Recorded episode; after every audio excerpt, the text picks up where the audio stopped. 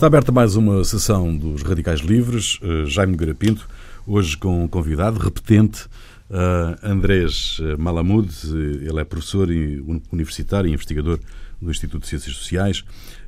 Trazemos para esta emissão cinco homens que abalaram a Europa, o novo livro de Jaime Garapinto. É, portanto, o foco da nossa conversa de hoje. A originalidade destas biografias cruzadas, a importância que tem para percebermos melhor o tempo em que vivemos, suplantou o pudor de ser um livro de um dos titulares do programa. Feita esta declaração de interesses, uh, por que é que sentiu, Jaime, a necessidade de escrever um guia para perplexos uh, no início do livro? As pessoas têm dificuldade em olhar para a história e perceber o mundo em que vivem?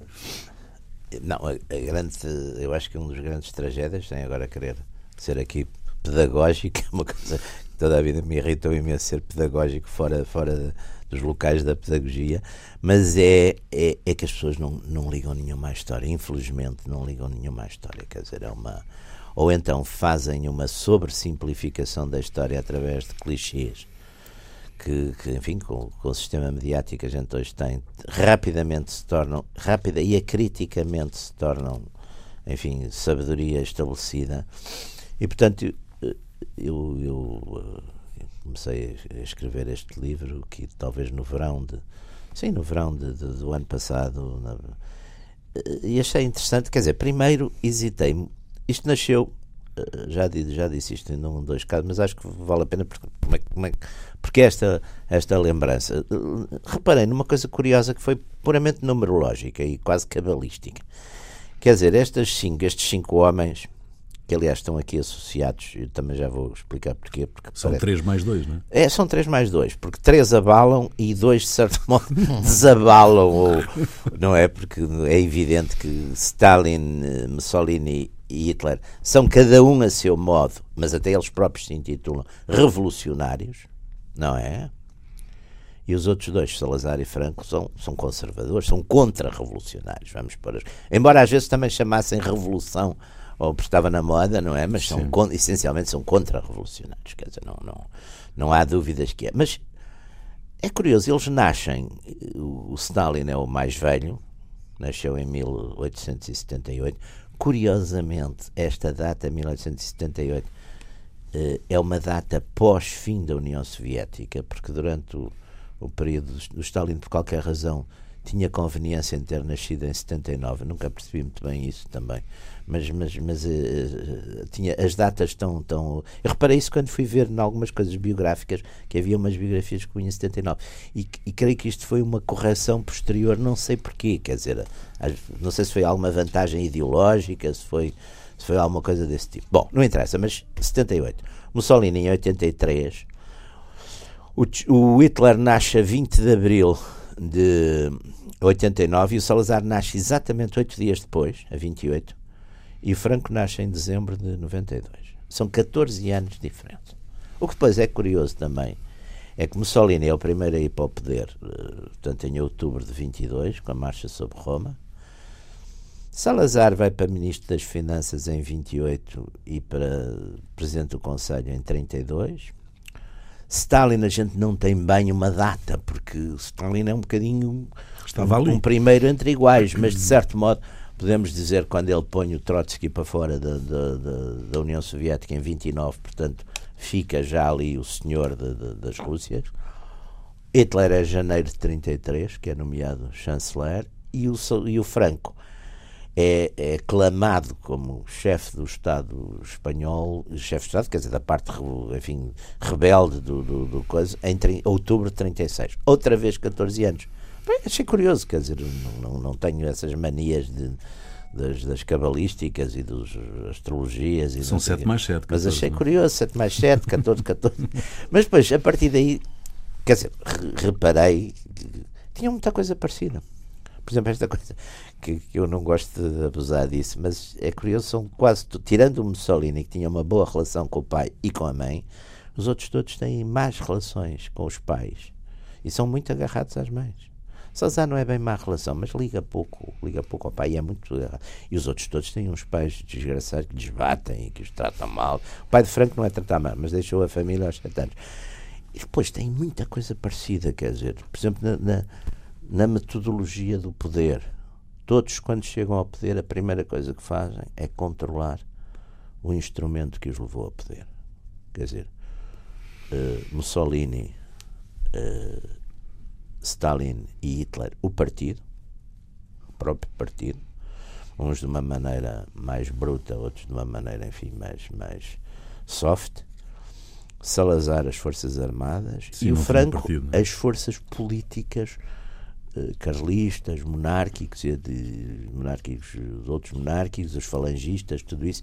Quer dizer, eles têm a noção que o instrumento, se ficar como está, é que é o. Portanto, eles, os pode devorar. Os pode exatamente também fazer-lhes o que eles fizeram aos outros. É muito interessante isso.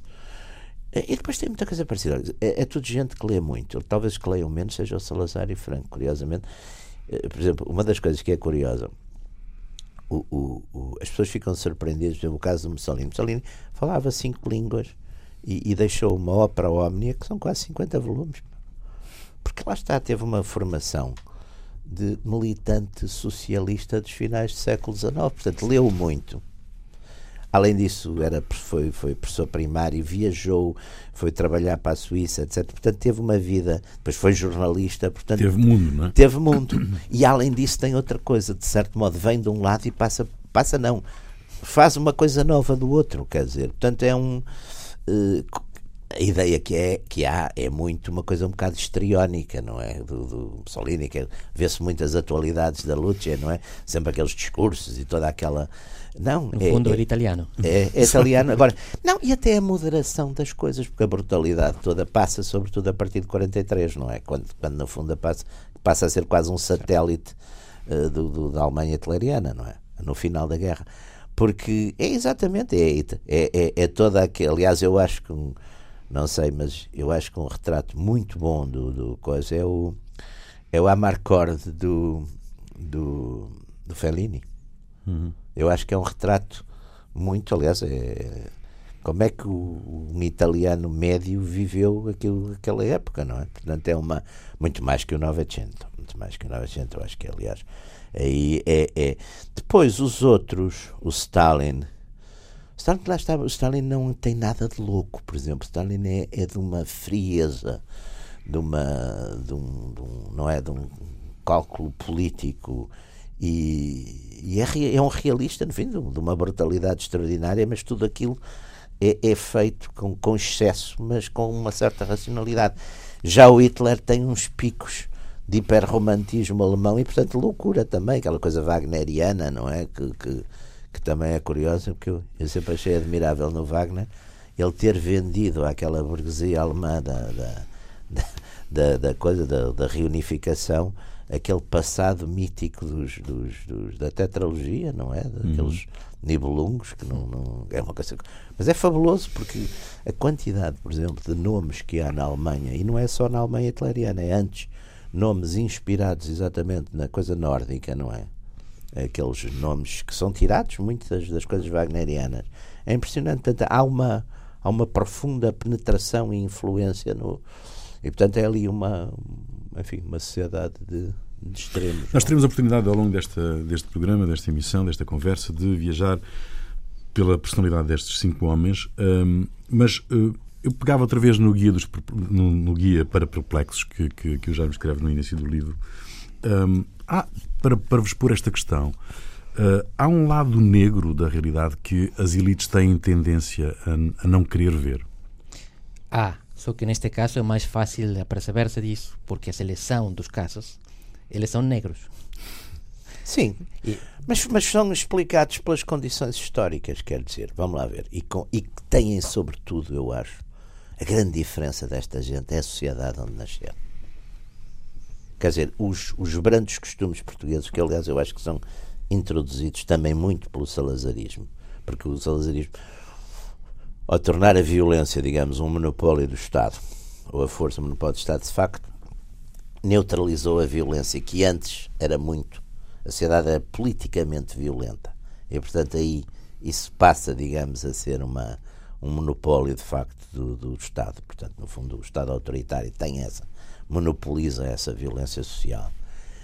Uh, mas nos outros casos, quer dizer, uh, se a gente for ver, por exemplo, a Espanha também, a Espanha também nasce de uma guerra civil muito, uma guerra civil num, num estado plurinacional que também tem outra outra condição, não é? Porque uma das coisas que faz conflito, toda é? esta grande violência, claro, é onde há, eu acho, por exemplo, onde há nação, apesar de tudo, a violência é menor. Onde há plurinacionalidade, o fator quando se desencadeiam os conflitos, não é? O fator étnico ou religioso também intervém e então a violência é muito maior. Além disso, por exemplo, uma das atenuantes da violência em Portugal, para bem ou para mal, é que, como é um Estado periférico, com uma geografia que o isolou, de certo modo, do resto da Europa, com cruzamentos familiares e, apesar de tudo, sem grandes, com toda a questão, não vamos romantizar, a questão social, mas com todas as diferenças sociais, etc. Mas apesar de tudo, as pessoas, por bem e por mal, mais próximas, não é? Até às vezes, até, até na rudeza da cultura, quer dizer, no campo, hum. no, quer dizer, muito mais próximas que noutros sítios, não é? Eh, isso também, as relações familiares, por exemplo, em Portugal, os casos, na, nas elites e não só nas elites, de, de, da mesma família posições políticas completamente diferentes e que nas alturas de drama servem sempre como um amortecedor, não é? Aliás, o Essa de Queiroz tem uma frase magnífica sobre isso, que é, não, não me lembro agora em qual dos livros, que diz, conselheiro, em Portugal, razões de família são razões de Estado. Exatamente. Sendo que, exatamente, são... quem nos vê de fora, de resto, acha que Nenhum amortecedor primos, é? desses, por exemplo, existe numa sociedade como a Rússia não é? Como a Rússia czarista ou a Rússia da Revolução, onde de facto as diferenças étnicas, religiosas, sociais são abissais e, e quer dizer, e, Stalin, por exemplo, utiliza muito isso, quer dizer, Stalin, Stalin faz ali uma espécie de, de, de massacre, por exemplo, dos judeus do Comitê Central, que eram, que eram imensos, ele faz ali um, uma espécie de massacre. Ele joga muito com as nacionalidades. Aliás, não sei se o Andrés concorda comigo, mas eu acho que a ideia, aquela ideia de que o Stalin era um ignorante e que não tinha. Eu, eu li, como penso que. Aliás, não são muitos. Os textos teóricos do, do Stalin são bastante bons. Sim. A ideia foi o Trotsky, quer dizer, o Trotsky é que fez que, uh, uh, o retrato do Stalin para o resto do mundo foi feito pelo Trotsky. Operações é? psicológicas. Não é? Era a guerra de imprensa. Exatamente, e fez. E ele, e ele de certo modo, o Trotsky. Portanto, a ideia que o Stalin era um bruto, era a única coisa que tinha era aquela coisa do controle do, do, do pessoal, do, através do, do departamento pessoal e do, quer dizer que não tinha nenhuma coisa. Não, além de Stalin era um grande, lá está. Esse lia, e lia muito. Sim. E era cinéfilo. O, Via, pai, o, o Jaime dizia antes que o Stalin não era louco, e aqui podemos distinguir, porque era racional. A racionalidade consiste em adequar os meios era aos mau. fins. Era, era mau. Exatamente. Era mau. A loucura tem a ver com os fins. Ele procurava coisas desagradáveis, como arrastar pessoas, massacrar Sim. família, etc. Sim. Mas os, os, meios eram sempre racionais, eram é. sempre adequados ao fim que ele procurava. E o Hitler tem coisas nesse aspecto contraditórias. Porque o Hitler, por exemplo, quando o Hitler declara guerra aos Estados Unidos, na altura que os Estados Unidos atacam o, o que os Estados Unidos, que o Japão ataca os Estados Unidos, o Hitler não, não precisava declarar guerra aos Estados Unidos, nem os japoneses lhe pediram, nem, quer dizer, portanto, o, o, o Hitler, por exemplo, aquela coisa das duas frentes, o Hitler é muito mais ditado pela ideologia, não é? Sim. O Hitler, por exemplo, a invasão da, da, da União Soviética, embora ele depois desse uma justificação que estava os o Stalin não ia invadir a Alemanha naquela não, altura. O Stalin, aliás, curiosamente, tinha um certo, uma certa fixação no Hitler não é? Tinha uma, uma certa admiração por. O Stalin ficou muito impressionado, eu aliás aqui com a, com, a, com a chamada Noite das Facas Longas, não é? Que é uma depura, que aliás a depuração stalinista dentro do partido é mais tarde, é, vem depois. Eu acho que ele ficou impressionadíssimo com aquela coisa e quis saber os pormenores, como é que tinha sido. Portanto, e, e, o Hitler tem de facto uns, assomos ali wagnerianos, é? que é que, tem esse, que, que o conduzem de facto à derrota. Sobre a expansão. Não é? Stalin fez o contrário. O socialismo é. num país foi parar antes parar, de cair. Exatamente. Hum. E nesse, nesse aspecto, aliás, tinha razão, porque se fosse, se, se fosse para a guerra e depois na altura, naturalmente acabava, não é? Não é? É a origem humilde do vosso ponto de vista que molda, que determina estes homens uh, autoritários, ou o autoritarismo destes homens? A concepção de Franco Todos têm origens, origens Sim, humildes. bastante não é? humildes. Franco, não, Franco era de uma, aquilo que a gente podia chamar uma pequena aristocracia provinci, provincial, não é? Uhum. Sete gerações de oficiais de marinha, era uma, uma família relativamente instalada, não é? Instalada e, e socialmente, etc., lá no Ferrol. Eu acho que os outros o que têm é uma coisa, é a entrada de facto da revolução, da igualitária, no, no- ou seja, estes homens 100 anos antes era muito difícil que chegassem a algum lado, não é?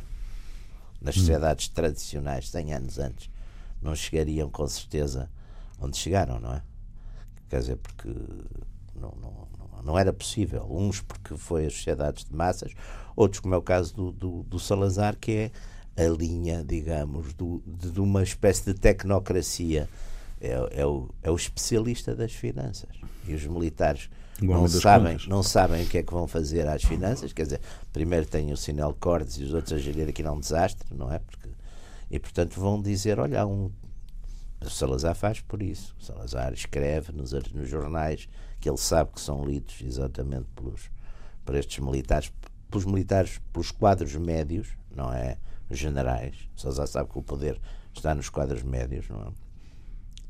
E aliás, há um fenómeno aqui muito interessante que eu, que eu por acaso notei e, e tive cuidado até de o desenvolver um bocadinho aqui. Salazar, umas semanas depois de ser ministro das Finanças, arranja, faz uma reunião dos oficiais da guarnição militar de Lisboa, que são centenas, no quartel-general, para lhes explicar quem é, o que é que está a fazer. Não passa muito pela cabeça do. Não é? E faz aquilo com, com muita graça, não é? Diz, ah, que eu não sei nada, quem sou eu para falar aos militares, a vossas excelências, os militares. nada, A única coisa que eu sei, e vai dando, é pagar os salários e tal. Portanto, pago, sou eu quem vos paga o salário. Vai dizendo que é ele que lhes paga o salário. Quer dizer, ele faz aquilo, é muito, tudo aquilo é muito calculado, não é? Naquele, que ele faz aquilo. Mas lá está, é um, é um- depois tem um pensamento, tem um pensamento político, isso não, não há. Não é um filósofo político, mas tem um pensamento político e, e, no fundo adequou a, a Portugal daquela época aquilo que a gente podia definir como um nacionalismo autoritário europeu, quer dizer, o modelo. Eu acho que as coisas que há, por exemplo, as semelhanças com, com o fascismo é muito o folclore, que vem muito. Guerra de Espanha também. Preciso ver que a Guerra de Espanha nisso foi. E, e é o folclore, porque já agora não resisto aqui a deixar aqui uma, uma piada. Eu tinha um amigo meu que, da adolescência que dizia: pá, para vermos se um tipo é fascista ou não, temos que o vestir e temos que lhe pôr a bota alta. Se ele ficar bem de bota alta, é fascista. Salazar para de bota alta não, não dava. Se o Salazar de bota alta seria completamente irrisível. Portanto, bota alta não dá. Agora, é um, também a gente pode dizer, é uma forma, foi a forma de um, de um, fascismo num país. Também, mas então é tudo, quer dizer, não há, eu acho que há características, e sobretudo a característica revolucionária, eu acho que é muito importante. São contra, o Salazar e o Franco são contra-revolucionários. Mas a circunstância da origem não, não molda. Não molda uma personalidade, um caráter. Ah, Não sei o que é isto que o é, André que pensa tem hipótese. Intervém. Não, eu acho que a questão aqui principal é ter a hipótese de. Exato, exato. Se não tiver Aliás, o Napoleão- quietinho, não é? Exatamente, estaba a pensar no O Napoleón. Napoleão tinha tido a noção disso, porque o Napoleão foi a primeira figura, digamos, da história moderna. É pá, que tendo nascido. O Napoleão não era propriamente um miserável do, do- de uma coisa, mas nasceu uma pequeníssima família periférica, de, um- de uma coisa periférica, que era a Córcega, não sei o quê. E de facto, ele a partir dos 27 ou 28 anos é o senhor da França e de uma altura é o senhor da Europa, não é? Ele, aliás, tem a noção disso, que ele no, naquela. Eu acho que Napoleão foi um, foi, um, foi um mestre de propaganda fabuloso e teve a preocupação de ser ele a escrever a história dele, não é? Naqueles anos de, de Santa Helena, que, que, não é? que ele ditou as memórias ao Lacaz e, e ficou fez a lenda dele. E ele, aliás, tem aquela coisa que é Quel roman ma vie. Não é? Quel roman. E o Hobsbawm fala muito nisso. O Hobsbawm fala muito nisso. Na... Passou a ser um, um adjetivo, não é? Um Napoleão das finanças, um não sei o quê. Porque era a tal coisa que era completamente imprevisível na sociedade antiga, nos séculos todos. Como é, como é que uma pessoa dessas, que não era rei, que não era coisa nenhuma, que não tinha nascido enfim, na, na, na classe alta, na, na, aristocracia, como é que chegava. Havia uns condottieri italianos, mas eram poucos. Pá. Havia o, o, o coisa que. Olha, lá está que inspirou o Hitler, o, o Cola de Rienzi. Mas isso governou Roma, não é? Agora, essa ideia de. Portanto, isso é a mudança, não é? Eu acho que essa mudança social é muito importante. É uma pergunta que estaria bem dirigida para um argentino porque eles procuram causas psicológicas em tudo.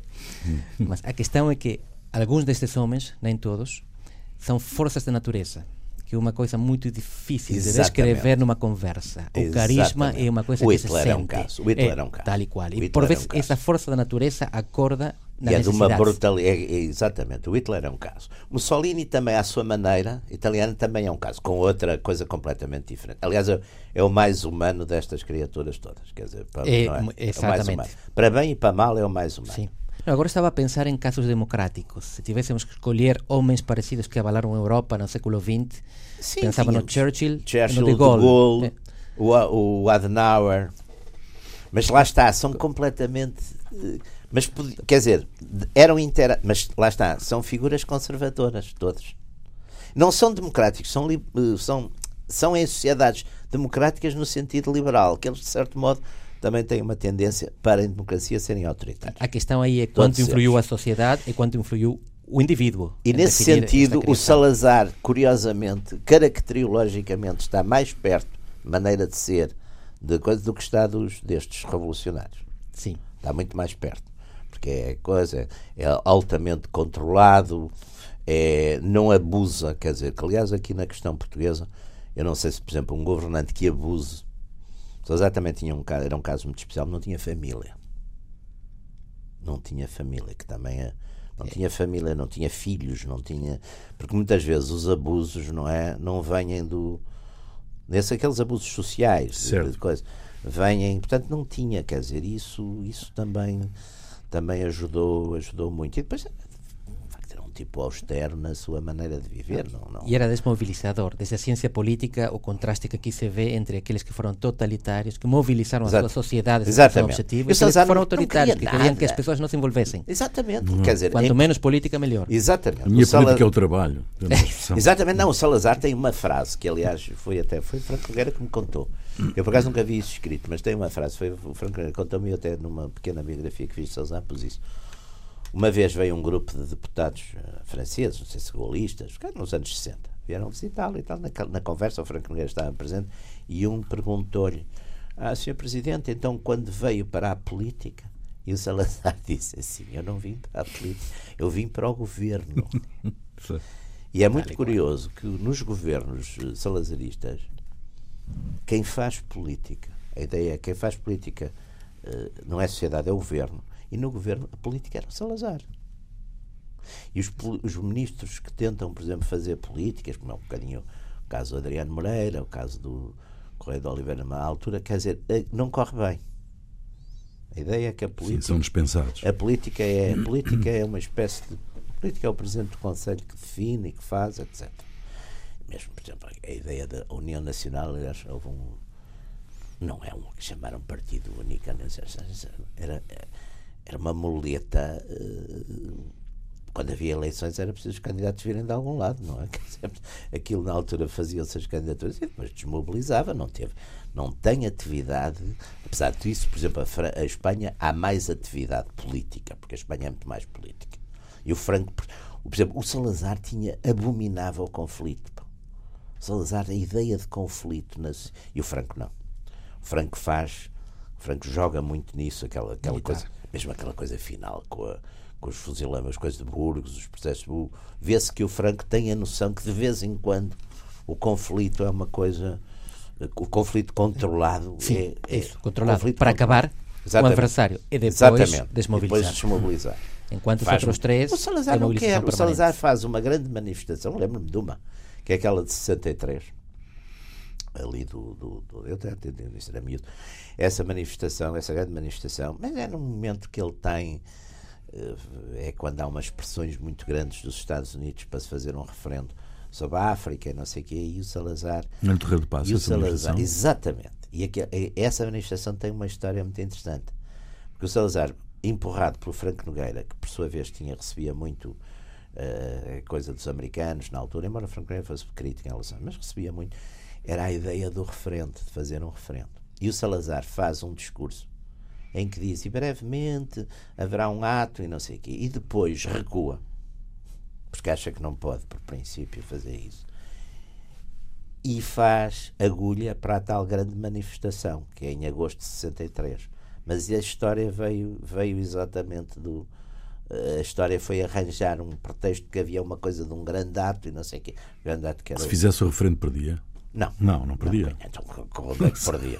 não, mas era a questão do princípio. O Salazar era um tipo de princípios, é curioso isso. Que é outro. O Franco não é, quer dizer, o Franco joga e o Franco nisso é muito. Aliás, o Franco. Não sei se o, o Andrés uh, leu. Uh, eu, ele, por acaso, foi ele que me contou isso, mas, mas depois isso está nas memórias dele. O general Vernon Walters foi mandado pelo Nixon em 73, em, pouco antes do Watergate. Havia uma grande preocupação, enfim, o que é que ia acontecer em. O Franco estava, enfim, já nos seus tempos finais. E os americanos estavam um bocadinho sem saber isto, como é que é, vai haver sucessão, como é que. E, e, como o Vernon Walters, que era o intérprete dos presidentes dos Estados Unidos, tinha sido intérprete já desde o Eisenhower, uh, estava, era um homem que falava 14 línguas, era impressionante, aliás, falava português com um pequenino accent brasileiro, mas falava português bem.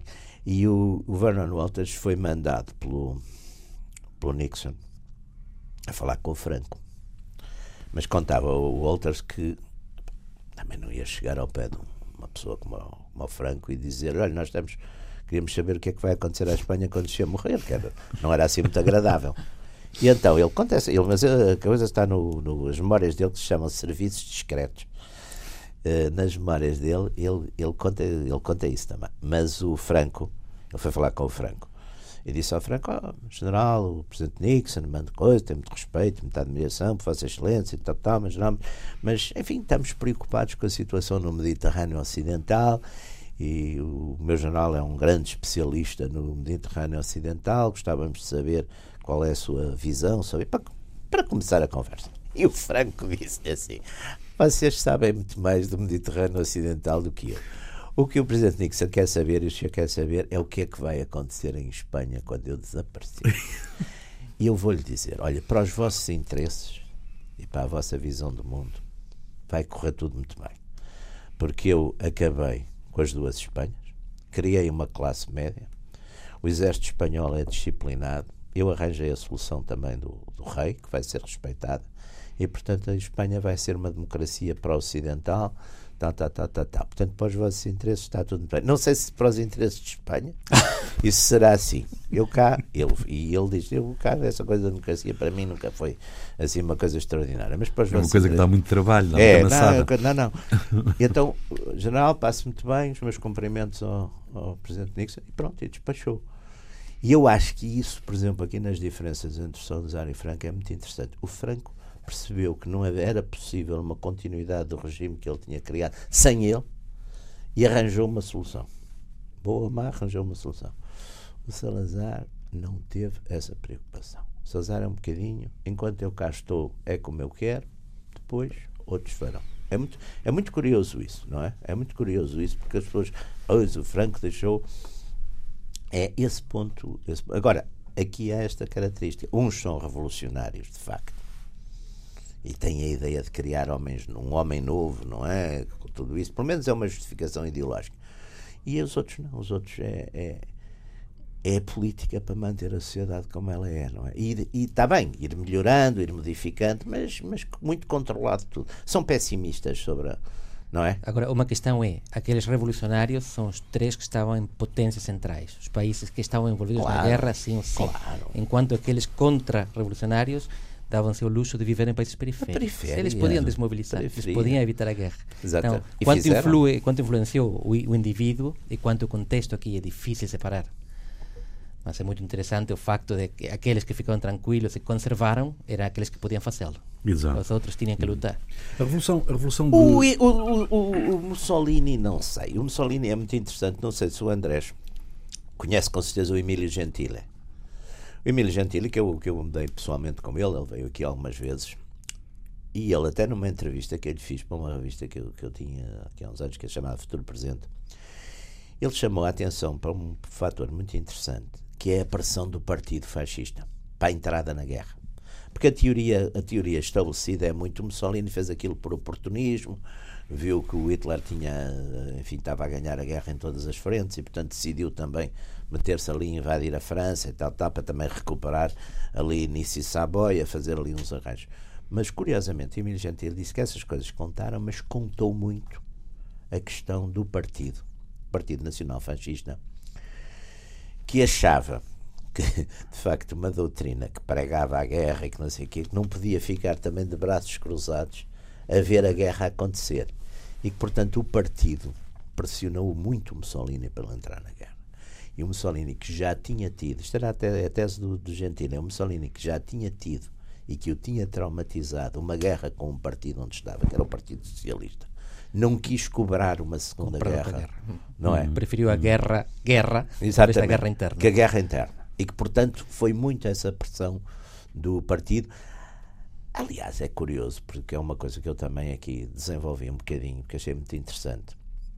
Enquanto Hitler tem uma grande admiração pelo Mussolini, Mussolini não tem essa coisa pelo Hitler. Aliás, tem até umas, umas coisas show, show Mein Kampf, aliás, com razão, uma chatice.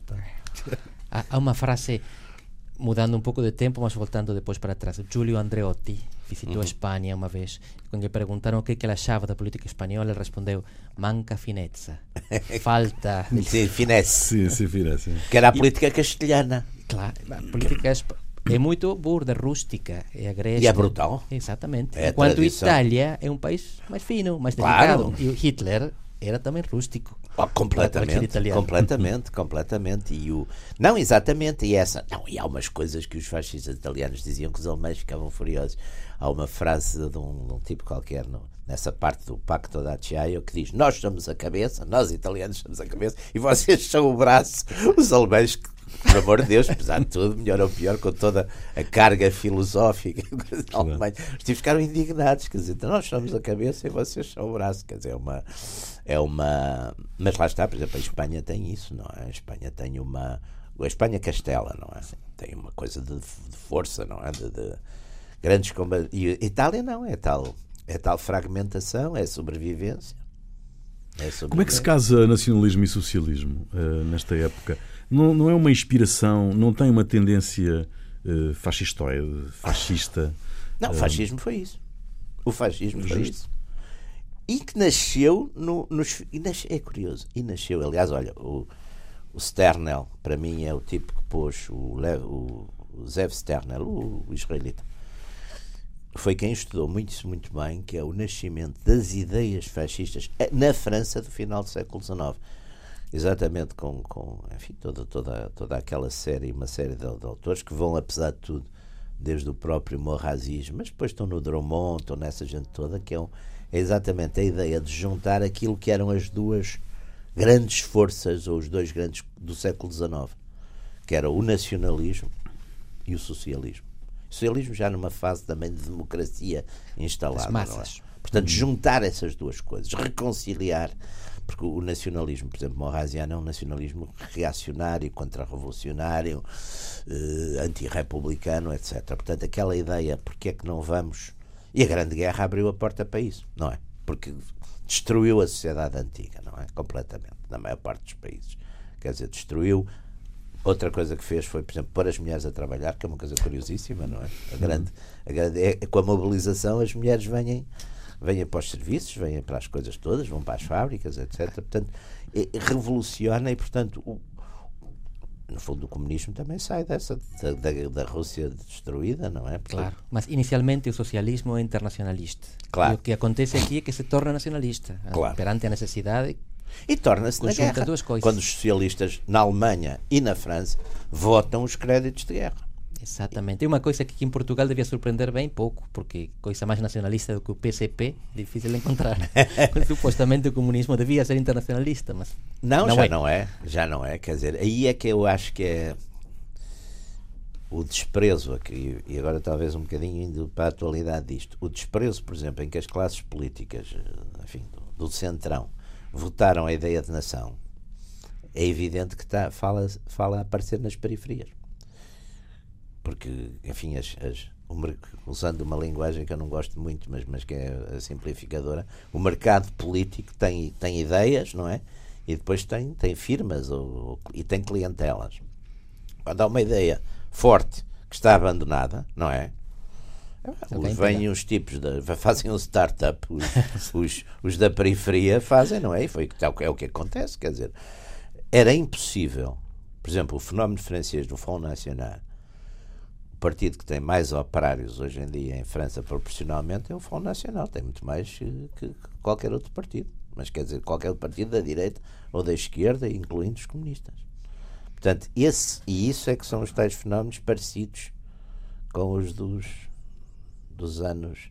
E, portanto, é as perplexidades, não é? Daí é que vem. Uh, mas esse, esse, esse, mundo de ontem, não é? Que foi, um, no fundo, um, estilhaçado por, este, por estas revoluções, não é? Uhum. Uh, nós não estamos hoje outra vez. Uh, e, e, e, essas revoluções são hoje o mundo de ontem.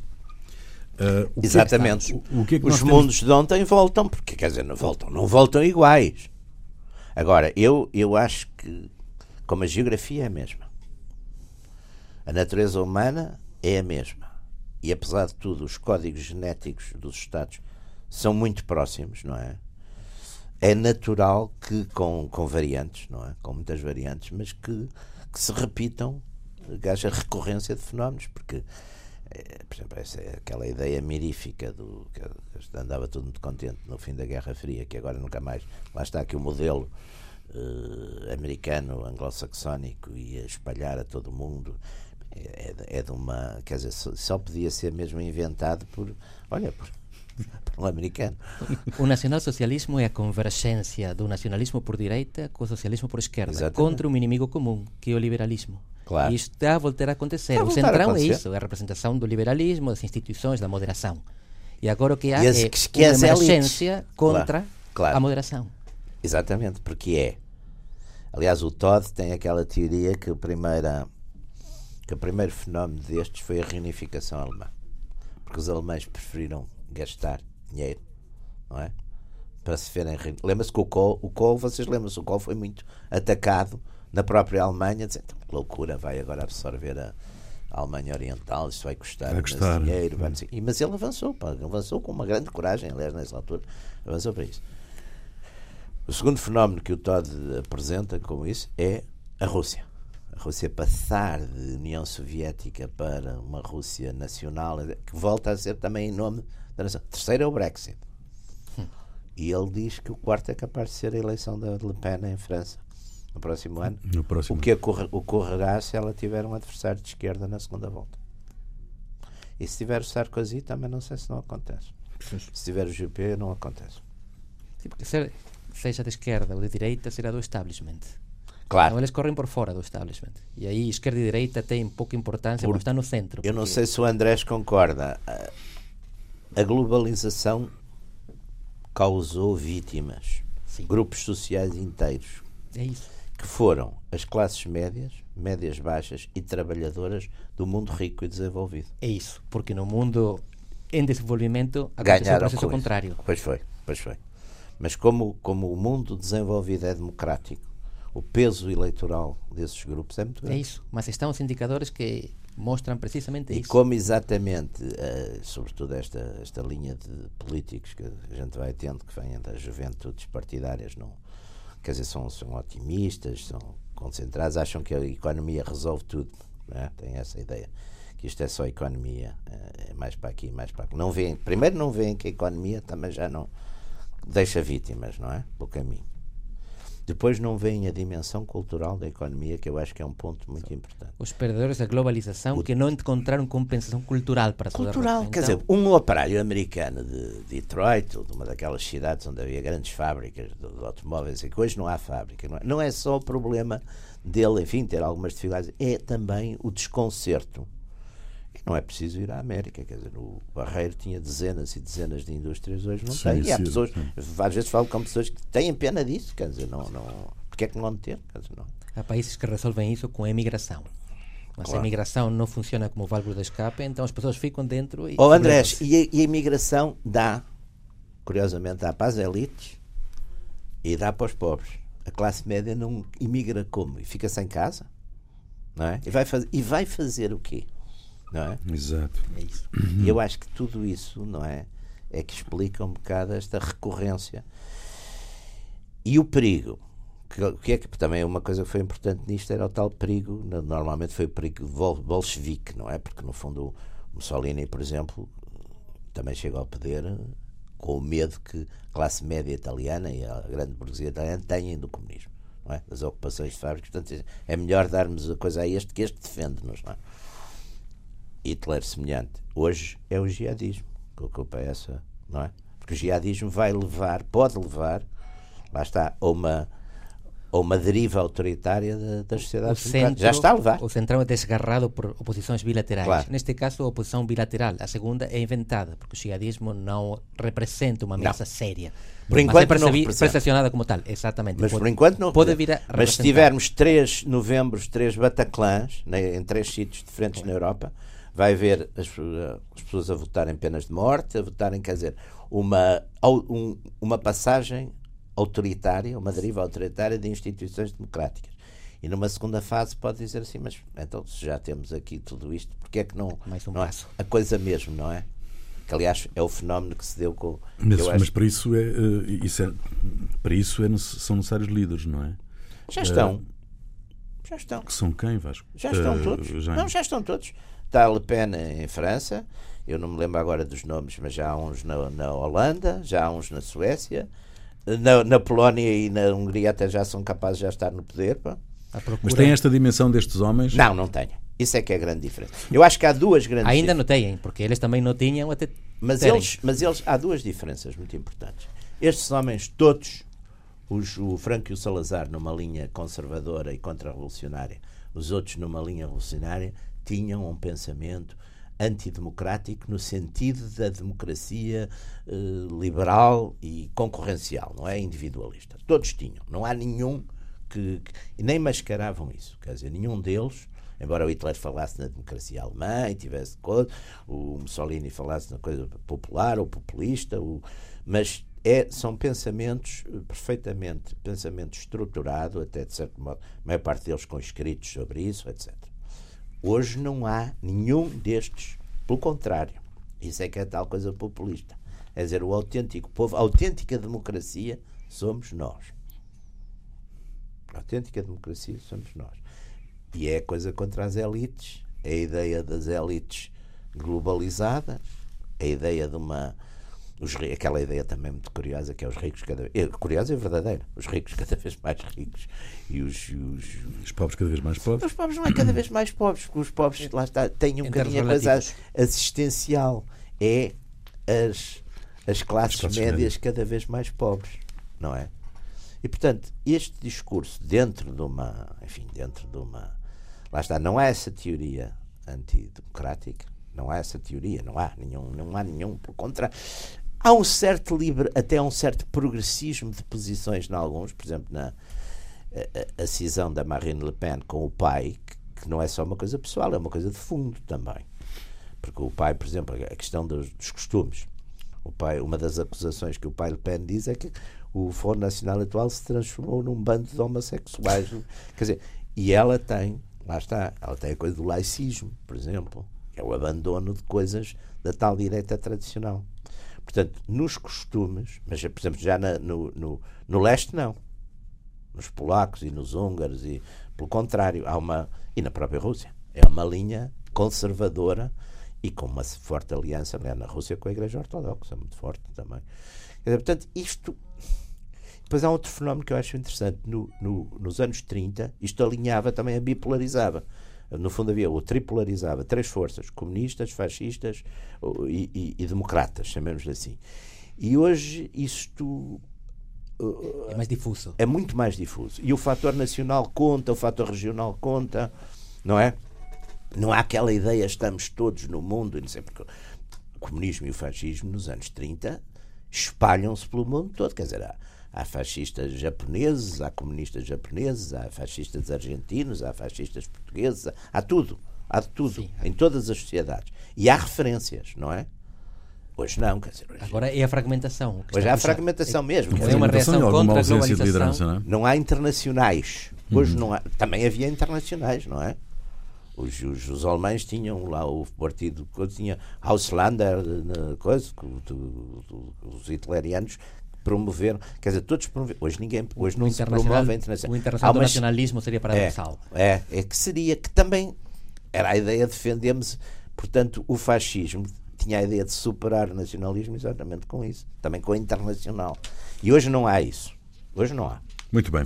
Estamos no final, ficamos no final desta emissão. Muito obrigado, Andrés, pela tua participação. Eh, Encerra-se aqui mais uma sessão de Radicais Livres. Voltamos de hoje a oito dias.